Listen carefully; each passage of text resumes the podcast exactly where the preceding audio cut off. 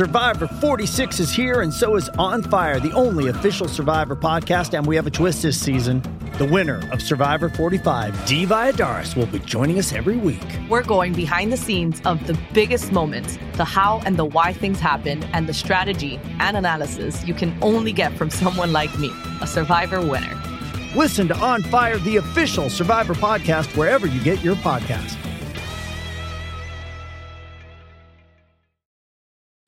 Does Monday at the office feel like a storm? Not with Microsoft Copilot. That feeling when Copilot gets everyone up to speed instantly? It's sunny again. When Copilot simplifies complex data so your teams can act, that sun's shining on a beach. And when Copilot uncovers hidden insights, you're on that beach with your people and you find buried treasure. That's Microsoft Copilot. Learn more at Microsoft.com/slash AI for all. Cuiquecillo, finally. Oh, así It's Friday. estamos, ready. Fue el de Tito que dijo Dímelo, Tito. Vamos, eh. Dímelo, dímelo. Hoy se bebe, hoy se bebe. Hoy. Hoy te toca,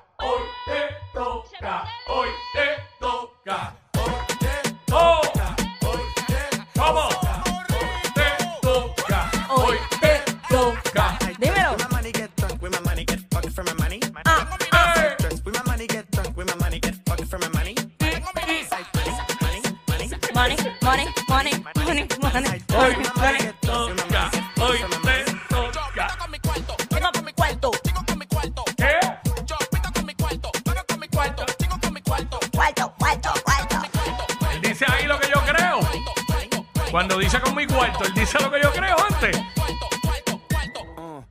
Te toca, hoy te toca, hoy te toca, hoy te toca, Todavía. Todavía, papi, todavía.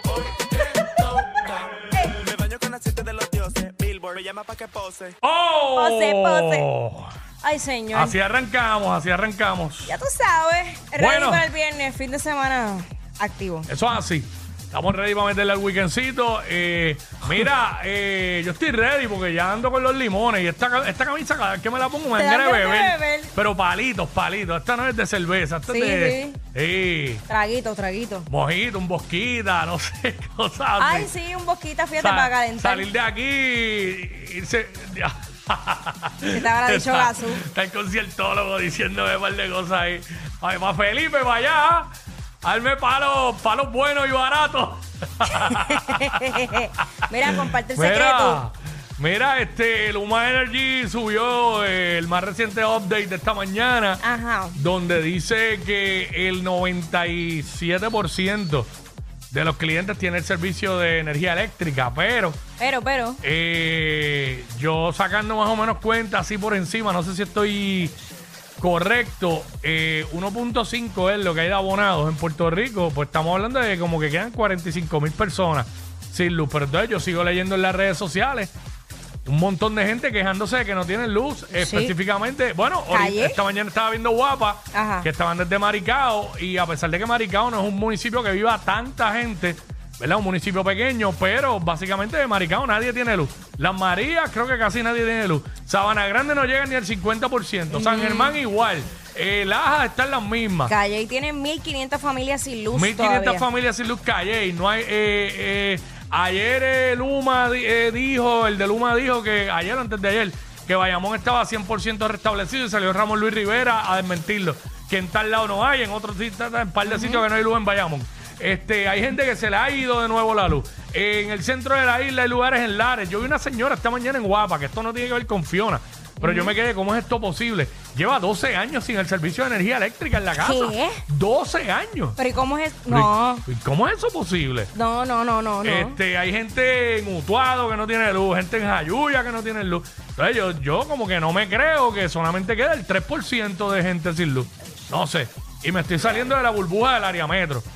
Porque aquí en el área metro, si tú miras a tu alrededor, pues tú piensas que todo el mundo tiene luz. Porque la mayoría de la gente, acá esto está normal, vamos a hablar claro. Pero por allá y en el resto, en Ponce, hay un montón de gente sin luz.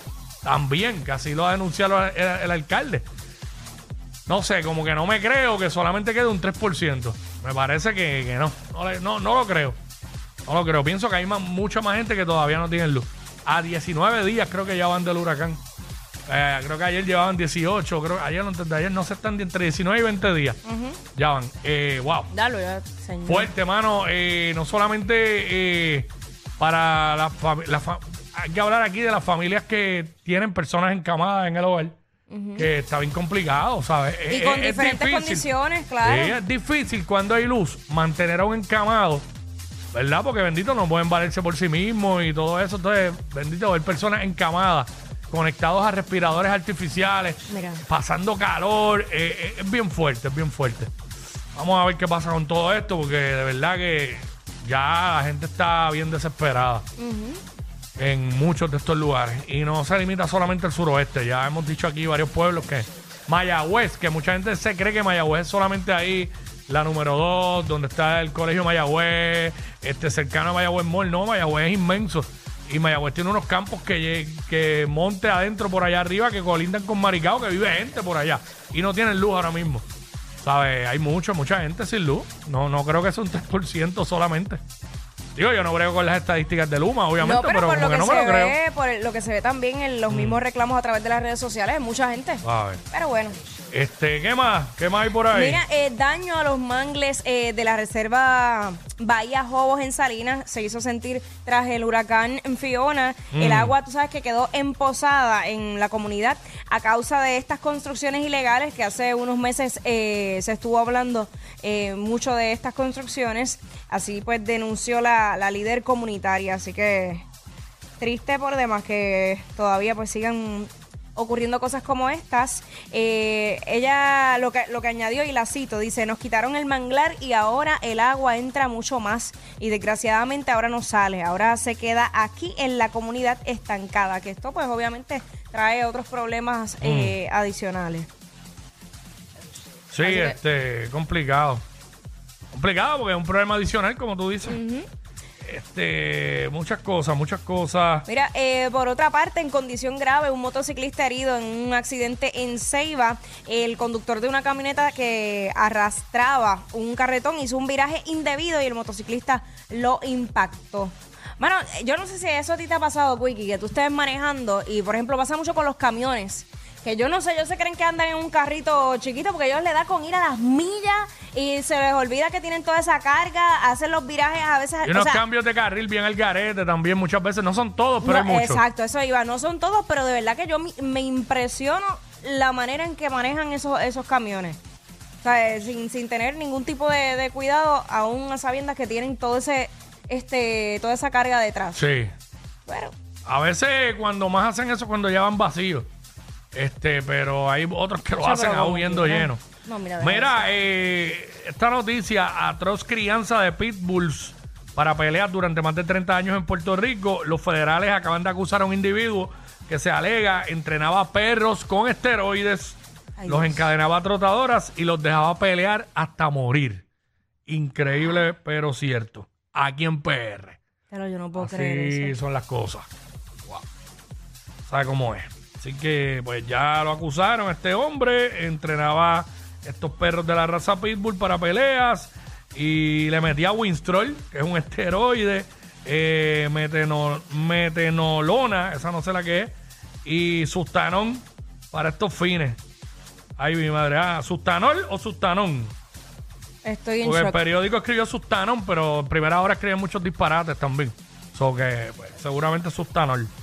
Este, así que, pues, Antonio Casillas Montero fue acusado por el delito de conspirar para violar la ley federal de bienestar animal, por lo que podría enfrentar hasta cinco años de cárcel, según los documentos judiciales. Casillas Montero y sus cómplices, porque había cómplices, tenía un corillo, incluyendo uno que ha estado viviendo en Florida, han operado durante más de 30 años en Puerto Rico y en otros lugares bajo el nombre de Stone City Kennel para cría y peleas de perros pitbull en los Estados Unidos y a nivel internacional. Y se alega que esta compañía, Stone City Kennel, ha participado en más de 150 peleas de perros en lugares que incluyen Puerto Rico, México, Ecuador, Perú, República Dominicana, New Jersey y New York. Además, se presume que durante las peleas Casillas Montero no sacaba a los perros que perdían. Son el garete, mano. Los Yo enca- no, como que- dije ahorita, los encadenaba, en parte del entrenamiento, los, encadene- los encadenaba trotadora para caminar o correr por millas. Este, a veces enviaba a los perros fuera eh, de Estados Unidos para que los acondicionaran para pelear, incluyendo San Croix y Ecuador. Eh, y que República Dominicana fue escenario de varias peleas. Así que eh, él explicó que luego de una, de una pelea en Santo Domingo, eh, que su, perro- su perro murió después de que fue golpeado, golpeado, perdón, con un sangrado en la nariz que nunca paró. Este tipo está metido en tremendo lío, porque esta es ley, animal. esta ley de maltrato animal, esto es bien severo. Mira lo que está pasando el, el señor este. El de que le lo tiroteó. El hindú, ajá, el, ¿verdad? que- el de Río Grande que tiroteó el perro. Está a punto de ir para adentro. Increíble, mano. Sustanón, sustanón me dicen para corregirlo de ahorita. Sí. Acá, a veces el periódico, por escribir rápido, dice unos disparates y no confío completamente. No confío completamente. Así que esa es la que hay. Complicado el, el El panorama. panorama para este joven. El panorama. Así que nada, regresamos. What's up? Más queridos que Yailin y Anuel. Bah, pero más que eso cualquiera. Jackie Quickie, los de WhatsApp, la 94.